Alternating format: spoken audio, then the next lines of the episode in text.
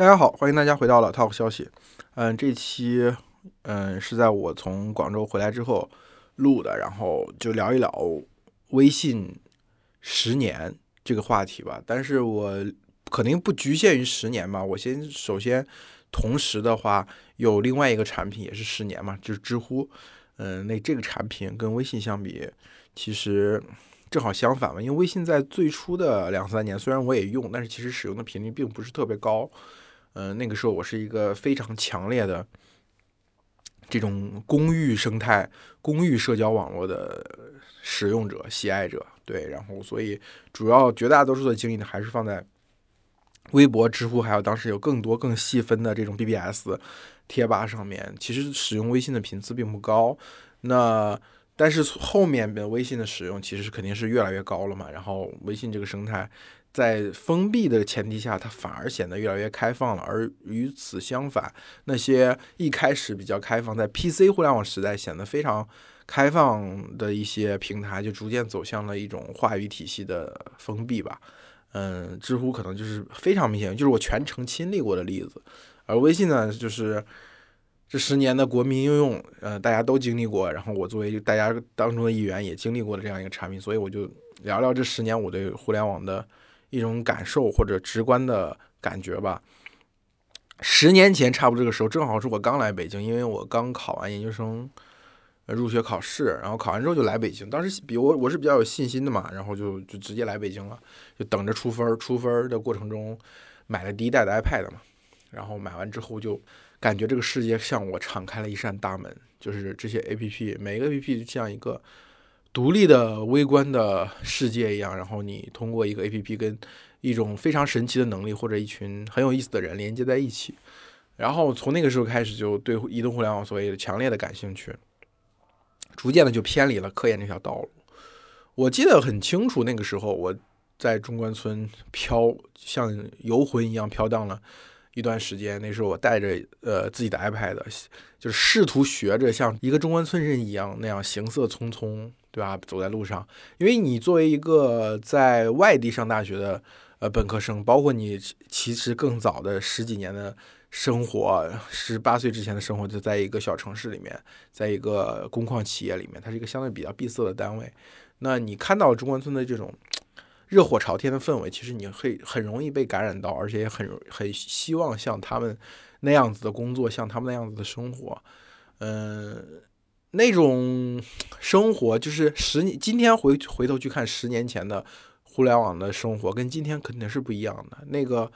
呃，一个是做在互联网平台上面聚集的这些人吧，都有一些奇奇怪怪的，呃，有意思的人会特别多，然后大家有各种各样不同的诉求，但是。我觉得那个时候还是普遍比较尊重的，就是斗争性没有那么强。虽然大家像今天，比如说互联网上也是千奇百怪，但是大家互相之间是一种非常敌意的，对对方的想法或者对方的观点保持一种非常强烈的敌意吧。这种政治斗争的那个弦绷得很紧。但是那个时候，可能大家也普遍意识到了彼此之间的不同。但是呢，我觉得是比较宽容的。这是整个互联网的氛围，包括在知乎上。贴吧里各种垂直的 BBS，包括这新闻客户端的下面的评论区，现在看起来那个时候真的是妖魔鬼怪辈出，但是大家又相对来说比较能够容忍很多不同的想法。那另外一方面，从从业者的角度来讲，你那个时候开始观察到的互联网的群体、互联网的公司，跟今天肯定也是完全不一样的。今天大家对于互联网公司的印象就是九九六，就收入很高，九九六，对吧？然后股票过几年就会行权给你，然后你就实现了财务自由。嗯，但是在这个九九六的过程当中，大家过得很憋屈吧？然后公司的控制能力越来越强，个人的溢价越来越弱。嗯，大家就像就像这个新鲜的肉体一样被拉上农贸市场，然后按照你的价格品相，然后给你标一个价签，然后卖给了一个大厂。但是那个阶段，互联网公司，呃，还是比较希希望去模仿硅谷的那种工作环境吧。我知乎刚上线不久，我我就去他们面试过。那个时候我应该是在，呃，门户网站，我也忘了是在新浪还是在凤凰当实习生的时候，我是去面过他们一次。但是最后我我忘了他们给有没有给我 offer，这个时间真的是太久远了。然后后来就是，呃，因为第一财经周刊又给我了一个 offer，我当时希望去这个比较正规的媒体、严肃的媒体机构媒体再锻炼锻炼，因为互联网媒体相对来说是那种比较散漫，完全靠个人驱动的成长。你希望在某种意义上，在一种确定的规范下去。磨练一下自己，所以就拿了那个 offer，没有去知乎。但是知乎当时就是说是在办公室里放海盗旗嘛，我去面试时我也没有特意的注意到底有没有那个海盗旗。但是后面的很多报道就说当时有一个海盗旗嘛。我那个时候，比如在一一年那个时空下，我我现在回想，我确实平时行动的路线会经过，比如说当时王兴在华清家园刚刚开始搞美团的时候，他在华清家园，我会经常从华清家园下面走，因为你住的地方离五道口还是比较近的。然后。呃，宝福寺桥那个银谷大厦也经常经过，因为中关村就是中科院中关村的那个校区，就是你如果选了中关村校区的课，你你是要从那条从那边经过的。就是雷军当时应该他们小米的第一个办公地点在银银谷大厦嘛，然后呃，他当时那个时空下应该就是小米手机开发过程中刚刚接通第一通电话，对吧？刚刚实现手机的通讯功能那个时候吧。对你现在十年过去之后，真的是你无当时那个时空下，你是无法想象他们今年如今达成这么高的成就。后来到了一七年、一八年嘛，小米、美团就上市，然后我也去参加他们上市的那个敲钟仪式，跟一一年我经过他们的办公地点第一个办公地点时候那种那时候的状态相比。呃，我认为他们应该是没有想到自己会有如此高的成就。在见尤里米尔纳之前，我知道雷军是第一个，就尤里米尔纳是第一个提醒雷军说小米是一家百亿美元的公司的，对吧？在之前他就他就没有意识到这个问题，他可能会觉得做一个五百强企业，呃，或者说长期远期的规划是达到一个像联想一样那样的公司的水平吧。但是我觉得他当时是没有想到小米这个事情可以做这么大的，因为雷军。之前创业也创业那么多次吧，他每一次都都都是起个大早吧，赶个晚集。哪怕小米这个事情他谋划已久，我觉得他自己内心可能还是没有那么自信的。对，而且那个时候中国互联网公司基本上来说没有，除了像百度、腾讯，呃这样的公司之外，也没有超过一百亿美元的企业。当时上市基本上就是几亿美元，就是像这个。雷军投成功那些企业都是几亿美元、十几亿美元，对吧？都多了二十几亿美元，这已经很不错了。所以，而且那个时候，比如说，我说到呃小，就有一年的一二，应该是一二年凡客的年会的时候，雷军还嗯参加凡客的年会嘛。当时不是报了苍井空嘛？那个时候的，那个那个年代，其实互联网企业还挺 low 的，就喜欢在这个年会上请女优。你今天就不可能了，今天哪个互联网公司敢在年会上请女优？这是一个严重的。负面的事件，对，就是公关灾难、公关危机。在那个时候，互联网公司真的是挺挺，你现在想想也挺不可思议，就是什么事都敢干。对我记得那个时候，二零一二年凡客年会的时候，我记得这个陈年还在雷军面前俨然以某种大佬的样子自居吧。就是虽然他跟雷军的关系其实有点，雷军对他帮助挺大，但是二零一二年凡客那个泡沫还没有完全破灭嘛，就是凡客还是想着要上市的。呃，而雷军刚刚开始创业嘛，那时候公司可能估值是几十亿美元，对，所以呃那时候陈年可能觉得自己跟雷军还是平起平坐的嘛，还说了什么，希望这个小米手机有一天跟法兰克的衬衫一样受欢迎，什么这种诸如此类的话吧。所以你要知道，在那个时空下，大家普遍都没有意识到自己未来可以做那么大。那个时候推动，我认为推动互联网，嗯，进步的东西肯定不是所谓的经济因素，而是。进入互联网这个行业之后，大家普遍以一种更理想的方式生存着。这种生存不并不是指单纯从用户的角度这种数字化的生存。比如说，这个你每天像张小龙早前在早早早些年在这个饭否上，后面在知乎上回答问题他早年在饭否上经常更新一些碎碎念的东西，一直更新到后面很晚。到应该一一一六年吧，一五一六年左右的时候，他的饭否被扒出来嘛，然后后来他就不更新了，也就关掉了。但是在之前好像他一直更新的。然后知乎应该在一二年、一三年的时候，他应该是密集在知乎上回答问题的时候。所以那个时候就是互联网这个行业，大家为什么愿意进互联网行业？真的不是因为这个行业赚了很多钱，真的意义上大家一深刻理解到互联网公司可以让你赚很多钱，应该是二零一四年阿里巴巴上市。之前我觉得都没有，哪怕百度上市确实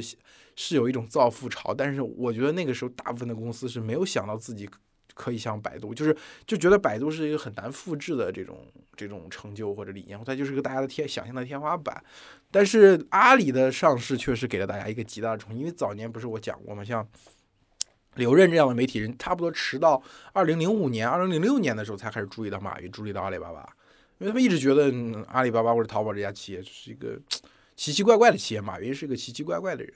所以阿里巴巴的成功是一种凡人的成功，让大家觉得哦，我不需要像张这个这个像张朝阳那样有 MIT 的博士学位啊，对不对？我不需要像雷军一样就是个学霸，就是个非常勤奋的劳模，我我都可以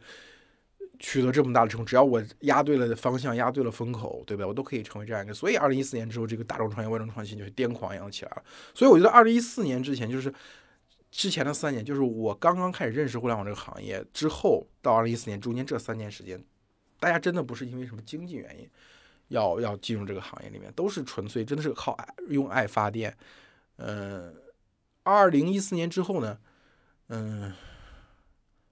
我们对于这个事，对于互联网这个理解发生了一个根本性的变化，就是我说阿里巴巴的上市，然后创业这个事情变成了一个非常怎么讲呢？有点像非常变成一个标准化的东西。嗯。就是有这个所谓的赛道理论，对吧？有这种各种各样的什么呃重模式、轻模式，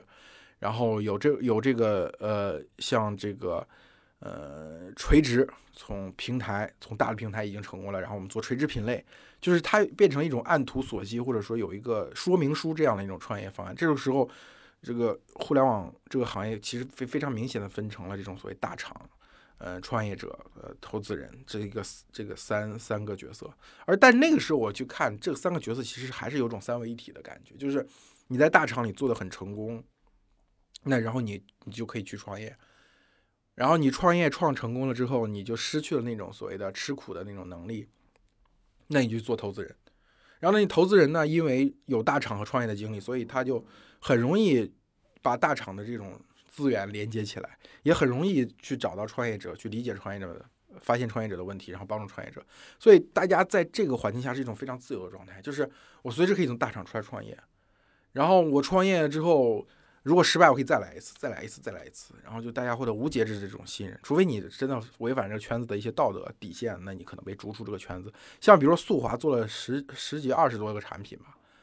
然后那个罗敏也是说说是做了三十多个项目。这这个在中关村，我觉得虽然他们两个的例子比较极端，但是它是一种常态，就是大家创业三次才成功，才有有点眉目，这个事儿很正常。所以在那个状态下，哪怕到了二零一六年左右吧，二零一六年、一七年，就是大众创业、万众创新达到顶峰那个时间点，我认为互联网行业还是相对来说比较自由宽松的一个行业。真正意义上，就是我们今天所理解的互联网怎么变成一种主流方式，我觉得应该是从。头条、拼多多这些公司的崛起开始的，美团还不很明显，美团跟滴滴还不明显。我认为美团跟滴滴没有非常强烈的改变过去互联网行业的这种规则规范什么的。包括我跟美团人聊过，早年美团的人，美团招人其实招不到很好的，就是他们当时觉得美去滴滴的人都比去美团的人要强一些。然后，所以他没有那种非常强的能力去改变这个互联网行业的规则。能改变互联网，刚才比如说头条，头条招的人，他大量从百度挖人吧，然后这个它增长也非常快，然后改变了大家很多认过去认知的，就是互联网行业的创业应该什么样，互联网行业的一个产品应该怎么做。就是头条系的崛起，确实我认为是最大的变量嘛。对，包括头条是执行这个大小周政策。嗯，慢慢就变成行业标配了嘛。之前快手不是一开始佛系过一段时间，后来被抖音打得很惨，然后就开始也执行这个所谓的大小周。然后今天大小周加九九六，我感觉真的是标配了。然后一不小心可能还有这个 Seven Eleven，就是我说的这个七天全天候的，然后十一点到十一点，嗯，这种工作方式也是有有可能的。因为你你就想当年，呃，说到九九六这个问题吧。呃，应该是在呃最初的始作俑者应该是豌豆荚，呃创新工厂的豌豆荚，豌豆荚的创始人王俊玉，嗯，当时搞这个事情的话，我觉得争议还很大吧。我记得，呃，知乎上有几个大 V 吧，嗯这个几个大 V 有的是在豌豆荚工作过，后来去了呃，美国有的就是在美国嘛，呃，比较熟悉的两个人，呃，我现在想不起 ID 了。轮子哥是也应该批评过这个豌豆荚九九六吧？不是豌豆荚的这个这个一周工作六天时间，就是一周工作六天这个时间最开始豌豆荚开始，因为那个时候创新工厂里面大家肯定都想着像硅谷一样的工作分，大家想的不是什么工作六天，想的是百分之二十，谷歌那个百分之二十时间嘛，就是百分之二十时间就是什么，你你大概有百分之二十时间可以用来自由分配。做一些这个没有什么经济效益，但是，但是对于公司长远发展可能有利的东西。那今天谷歌也没有这个百分之二十时间，对不对？然后像 OKR 这样的制度也是从谷歌这样的公司里面出来，然后逐渐被这个所谓的整个中国的互联网公司去学习的。这 OKR 的方式其实就是 KPI 的一个，我认为在中国至少至少在中国是 KPI 的一个变种。大部分的公司在于把 K O OKR 用成了 KPI。所以最后导致，嗯，怎么讲呢？这就从二零一六年、一七年之后开始几年，就是头条崛起这几年，我觉得是根本性的影响了大部分互联网公司的心智。然后互联网就变从那个那种自由主义的状态变成了这种，嗯，大家都非常的功利，非常的实用，然后追求确定的经济回报。当你去追求这种确定的经济回报的时候，那大厂伸出来这个九九六加大小周的橄榄枝，对你来说就是合算的嘛？我觉得它是一个，我不能单纯去批评资本的视线。我觉得它是一种，这种叫什么？这就叫和魔鬼做交易嘛，一种浮士德式的这种交易。就是在早年的时候，如果一家大厂去执行这样的政策，那这个行业它就是行业公害，大家都会骂他，大家可能都不喜欢这家企业。就哪怕出于善意，希望通过这个方式把一些。福利或者说把一些创造性的工作方式引进给员工，引进给这个社区，你这个你这个想九九六这个事情也是冒天下之大不韪。但是等到了二零一六年一七年之后，大家进入互联网行业是为了确定的经济回报，那这个时候大厂他给你增加百分之。五十的工资，然后给你增加一倍的工作量，那你觉得我是为了挣钱吗？我就趁着自己年轻，从二十五岁到三十五岁算一算，一个程序员或者一个技术人员从二十五岁到三十五岁是的黄金时期，那这十年时间如果能迅速的上车，挣到足够多的钱，我在一线城市买了房，我配置了这公司的股票的资产，然后我买了比特币，对吧？那我就财务自由了，我就变成了上流阶级的一一一部分了，那我就觉得忍受这十年的九九六是可以的，但是你。一旦了这个进入了这个循环之后呢，那你会发现整个互联网公司都变，它不只是一个你个人和这家公司做的交易，这整个行业里面就变了。就比如说今天我们可以看到有些公司它签的竞业协议，把这个行业里面几乎所有的公司都写都写了，就导致什么呢？导致你要出来创业的话，或者你换一家公司的话，你根本就不敢进入同类的行业，那你过去的经验不就不值钱了吗？一旦你进了过去的行业之后，一不小心你就被抓到了。现在这些公司在。呃，一流不是就是之前在晚点的一流，他写过一篇稿件嘛，就是甚至于公司根据你电商订单确定你已经入职这家新公司了，他就查到了你，比如在哪个平台上他有一一单外卖，哎，或者有一单这个快递，然后他就给你下一再给你新地址，然后给你寄个包裹，你下来取快递的时候就被他们拍个正着，然后当场就把你抓了，就是你违反竞业协议嘛。我你就说竞业协议这个事情可能在。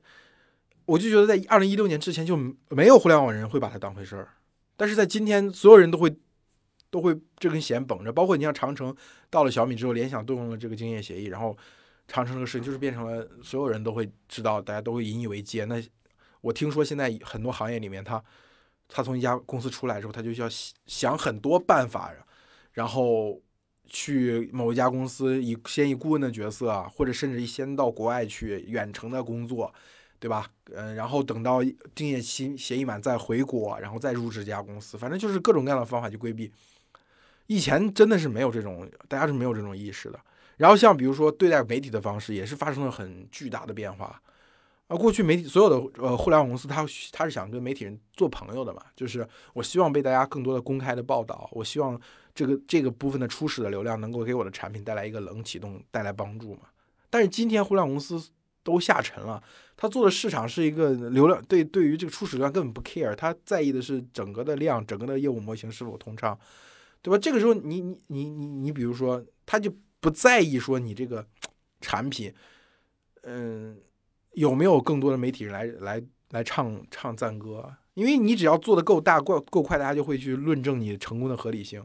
对不对？他不需要早期那种媒体人，他需要有因为某种价值判断，他就跟你走得很近，然后去告去说你这个产品是未来，你这个产品是方向，然后大家逐渐所接受你，哦，你这个产品是未来，你这个产品是方向，那我们就来用这个产品吧。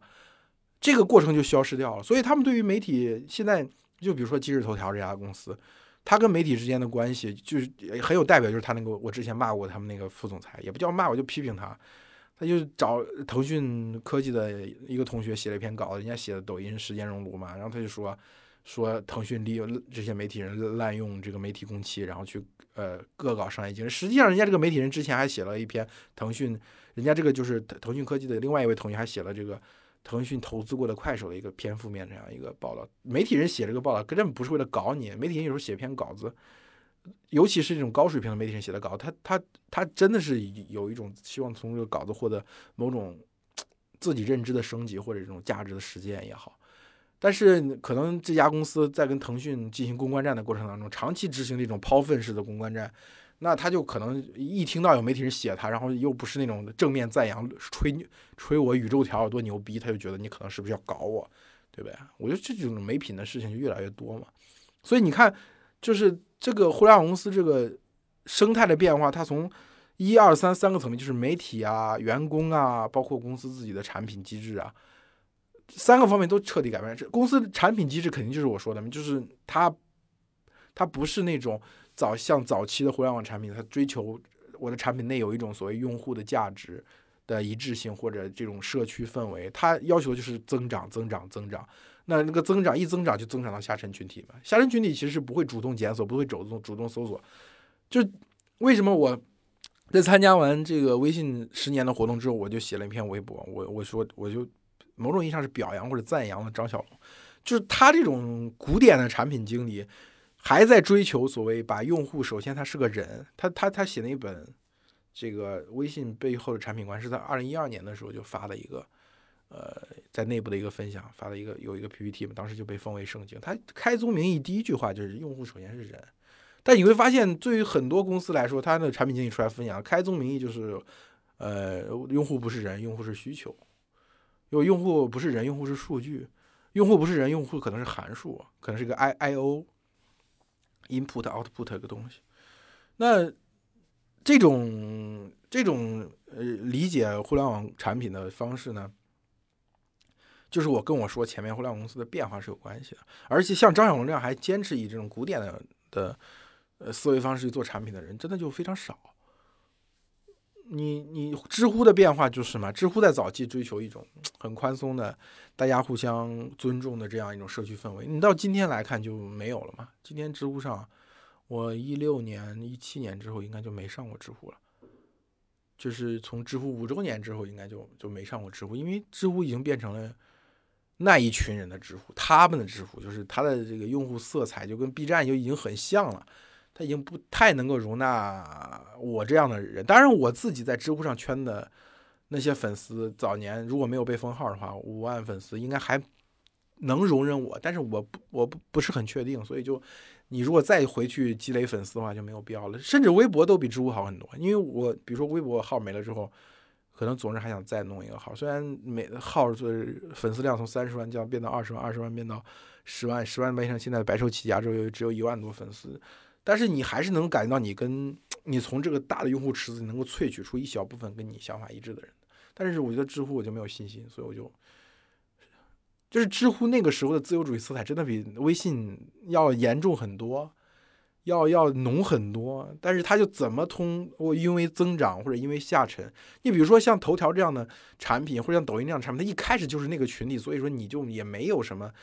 感觉。但是知乎就是因为它，它首先在 PC 是就从 PC 互联网开始做的，慢慢转向移动了，而它的它的它所所处的这个环境，就是互联网产品的这个理论方法论，逐渐的从古典的那种理论。就寻找人寻人之间的连接，寻找共同体，然后形成社区氛围，嗯，这样的一种氛，这这样的一种方法论，变成了头条崛起之后的一种互联网增长论。其实你能看到一种非常强烈的断裂在里面。所以，我有时候真的不知道该怎么去描述这种变化。我今天觉得自己是一个过时的人，就虽然我我进入互联网行业，报道互联网行业，报道这些产品，跟创业者打交道已经很晚，已经从一二年开始了吧？一二年开始到，嗯，到一六年、一七年是达到高峰，然后后面也逐渐就认识的创业者或者接触的公司也就越来越少了。所以我觉得我自己是个过时人，我是不太能够接受那种，唉，就是当一个产品因为它其其增长满足了一定的，呃，让大家为之侧目之后，然后，呃，媒体人就扒过去开始论证这个公司做对了什么，他做把这个合理，就是它增长成功的合理性和和这个公司产品本身的合理性画了一个等号。我我我经常是不能，我是不太能够容忍这种，或者不是太能够接受这种 做内容的方式。就是我觉得一个公司哪怕它增长很快，哪怕它从结果上来说，把老更老的型号、更老的公司给干掉了，那你在论证其成功的时候，也应该保持一种批判的态度。你要应该质疑到底这家公司做的事情对吗？对吧？它在于社，在整个互联网的社区。它怎么对待员工的，对吧？它跟媒体之间的关系，诸如此类的，它有没有去把这个环境给破坏掉了？所以我是普遍，我现在是真的认为，很多互联网公司，它是利用所谓的那个开放的生态，互联网早期那个开放的生态崛起的。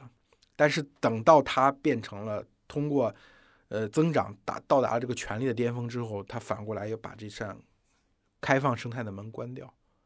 就是它在增长的过程当中，它享受了这种媒体去帮助创业公司，媒体跟创业公司关系很好，也享受这种员工的自由流动，对吧？他可以轻易的从大公司挖很多人，比如说像微软亚洲研亚洲研究院的这个这个大神们，可能还没有离职就开始帮他写代码，对吧？或者像这个百度啊、腾讯啊。这种大厂的员工也没有什么顾忌的，就可以轻易流动到他这儿来。他享受他在崛起过程中，他享受了这个互联网公互联网整个行业的自由开放。但是等到他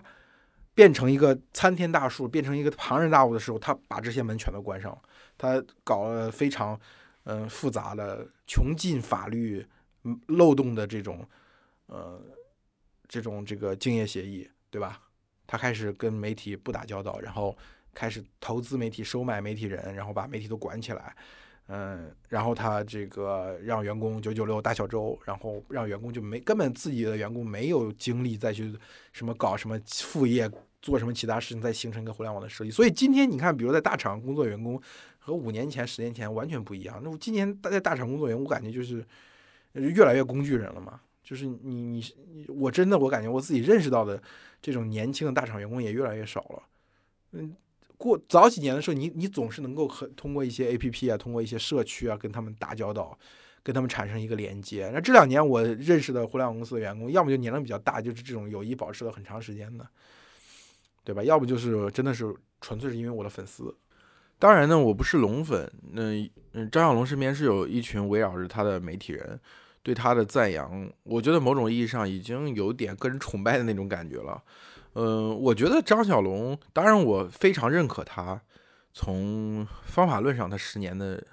这种坚持，十年如一日，就是连接加简单，然后他的这个价值观，在他对待外部的批评或者内部的一些事情上，他也某种十年如一日的这种坚持，而且这种对抗性跟腾讯之间这种对抗性，其实是，嗯，很值得去。描述或者是很值得去研究的，就像他，呃，可以很很随性的讲出，他不喜欢这种市面上的输入法，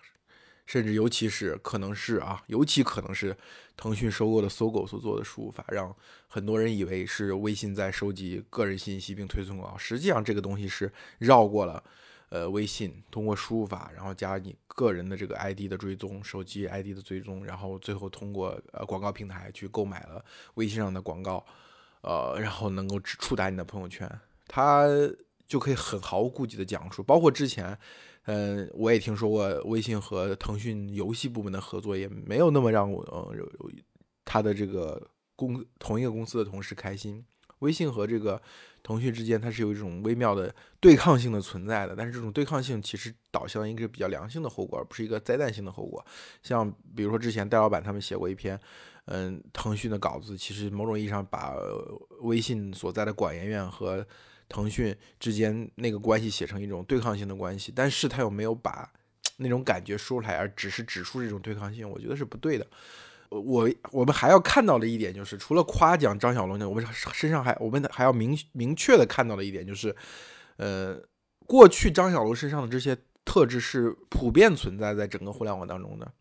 而微信今天的成功，张小龙的成功与他同时发生的就是整个公域互联网的崩坏，就是我们公共的互联网这空间没有了，丢掉了各种垂直的讨论的地方。然后不同年龄层讨论的地方，其实它都受到强烈的挤压，而腾讯这家企业恰好是在资本和呃 GR 这两方面去解决了问题，让张小龙可以心无旁骛的去做自己想做的事情、想做的产品，而绝其他绝大部分的公司是没有这种奢侈的条件的。不要说一年两年了，就是一个季度、两个季度，如果你的数据出现了下滑。你这届个产品经理的这个职业生涯就告一段落了，所以大家要看到是这一点。那么我对张小龙身上的这种欣赏，更多是一种审美层面的欣赏，就是我觉得他跟腾讯的对抗当中体现出来一种人和既有的制度、具有既有的安排的一种对抗性，而最后人胜利了，对吧？人创产品，我经常说那个一切人间奇迹都是自由意志的体现，那一切现实困境都是理论僵化的结果。呃，我更多是从这个方面去欣赏他的。那跟雷军有点类似吧？雷军也是，其实你从长周整个很长漫长周期去看整个互联网，雷军这样的人是硕果仅存的，他一直没有掉队。而且，就是今天八零后的这些创业者们所创办的公司，追求那种一家公司按照既定的模式、既定的方法去扩张，然后呢？他没有一个所谓的阶阶阶段，没有一个节点，也没有个明确的目标，追求整个公司处在一种 day one 的状态，追求这种最大化的增长。呃，而雷军这还是在比较像传统的这种企业家，他有一个明确的目标，就是我我比如说小米这家公司要做到世界五百强，要做成中国的苹果，对吧？或者他也表态过，小米想想要做中国的这个。呃，无印良品就是他比较强调小米生态链的那些企业，生态链上那些产品的时候，就他有个明确的目标，但是他一直离这个目标好像就差那么一点意思，然后所以他就一直在追逐，一直在追逐。今天如果是一个比较传统的这种企业家，那他有一个明确的目标之后，他很容易就是达到这个目标之后，大家就刀枪入库，马放归山，然后上市之后可能就就是大口吃肉。大碗喝酒，大秤分金银，然后大家就这家公司很快就衰落掉了。今天我们看到很多中型互联网公司都是这样，但是雷军就是他一方面他不像新一代的企业那样，就是追求那种 day one 的状态，追求那种像美团，呃张美团的王兴啊，这个张一鸣啊，甚至黄峥那种管理公司的那种方法方式方法，比如说特别扁平化呀。那但是他又用一种非常个人化的方式，实现了一家公司一直在在在第一线，一直在。就哪怕他离 BAT 他们是会差一点的时候，但是他就是差那么一点，但是他一直不掉队，一直不掉队，一直不掉队。我觉得也是从审美意义上上，我觉得这是一种西西弗斯推势上山的一种行为，所以我也很欣赏他。那既然我们说像雷军或者像张小龙这样的人又无法复制他，他的成功经验就不足为你所学，你学了他肯定就会死。那为什么我我们今天还要去讨论这样的人物，去去包养他们，去欣赏他们呢？我觉得就是保持对现实的一种。审慎的态度，就是我是很难接受那种，哎呀，因为因为一家公司的成功，因因为一家公司的增长，我就说这家公司好，这家公司的方法论是完全正确的。我总是觉得这种方式是有问题的。你还是要保持一种 challenge 这种成功者，challenge 这种呃获得权利的人这样的一种态度。你比如说，你像今天，比如说一个阿里巴巴的员工，他看拼多多的员工那种加班的。程度那种加班的水平，他可能会真的会有阿里的员工在麦麦上讲，你们这么加班是不人道的，对不对？那过去阿里通常意义上被我们认为是一个加班非常严重的公司，但是他看到拼多多那种那种强度的劳动，他也觉得这是不对的，对吧？有的有些媒体人可能会站在拼多多灯火辉煌的楼下，可能哎呀觉得啊这就是一家未来要战无不胜的公司，但是我就很难产生这种的心理。比如说今天我们前两天又有个新闻是。这个这个这个 IBM 的中国研究院关掉了。过去中国的技术人才，中国的很多科技的人才都是来源于这些外企在中国的研究院。这些研究院比较宽松嘛，就是非常严格的执行劳动法，比劳动法执行的还要坚决。大家都处在那种摸鱼的状态，都是戏称这些的这些中国研究院是这个养老院。那等到中国的企业需要崛起，中国的创业环境好了之后，他们纷纷出来创业拿钱，然后做产品，很快实现了人生的目标，实现了财务自由。那回过头去，我们想，这样的这样的企业还存在吗？就是谁未来会向我们提供这样的一个宽松的环境呢？就像我刚才举例子，现在新一代的企业把员工管起来，用九九六加大小周，用竞业协议把员工起来管起来，然后去投资企业、投资投资媒体，然后拉拢媒体人，然后互相搞这种抛粪式的公关战，也把媒体人束缚住了。那你最后整个行业里面就不不可避免的走向我们之前说的这种内卷，大家互都在拼，你加班，我比你加班更严重，对不对？都同样是这块市场，我们占下来，我用的方式比你更坚决，比你更狼性，那我就赢了。赢到最后的结果是什么呢？是什么？这个全行业就再也不像从前的互联网那样，比较类似于就是佛教里面说那种佛法的三个阶段，对吧？正法、相法、末法。所以一开始互联网是在一种那样的环境中成长，后来呢，大家进入一种高强度的竞争当中，那我们进入这个互联网行业是因为某种确定的经济目的，到最后到末法时期可能。就是大家也得不到自己想要的经济回报，然后这个行业里出现了严重的红海竞争，不断的杀价，然后每个人都觉得很难受。那个佛佛佛教里面讲这个东西讲的很有意思，那正法时期可能就很短暂，五百年，然后像末法时期要会长达一万年，对吧？这其实是一个很重用严重的隐喻，就是如果说互联网那个土壤被完全破坏掉，曾经那个土壤被完全破坏，一点那种。那种氛围都找不到，那对，那我迎接我们的结果将会是什么呢？对吧？好吧，这一期我就讲这些，我们下期再见。